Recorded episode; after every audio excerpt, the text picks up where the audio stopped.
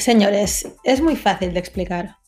Por ejemplo, un camarero que cobra unos 1.100 euros al mes, cuando su empresa hizo un ERTE el 31 de marzo, cobró 476 euros por los 14 días trabajados.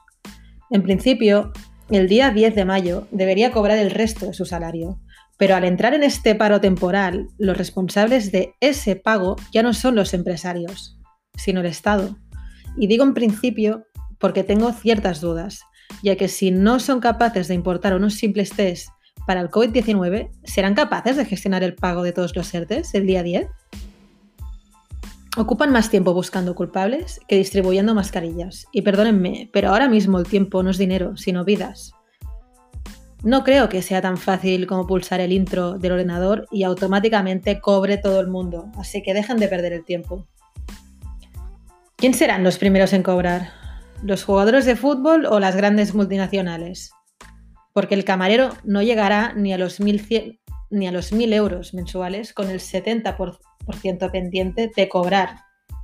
Igual que también tiene una familia que mantener. A todo esto, ¿qué desencadenará que no cobre el día 10? ¿Cómo lo hará para comer? Y ya no hablo de un alquiler o de un crédito. ¿Creéis que el día 11, 12 o 13, cuando no le garanticen el día de cobro, se quedará en casa confinado esperando? Explíquenle entonces al hombre que solo lleva un mes entero de confinamiento. Lógicamente, tampoco podrá ir a hacer horas extras en otro restaurante. Creo que no será pues ni la primera ni la última vez que veamos imágenes como la crisis del 2008, donde personas y familias entraban en los supermercados, cargaban las bolsas de la compra y salían sin pagar.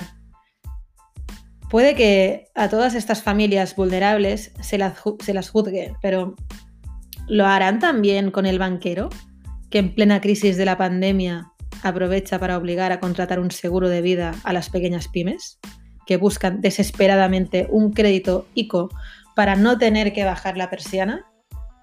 ¿Tampoco hemos aprendido, rescatados y rescatadores?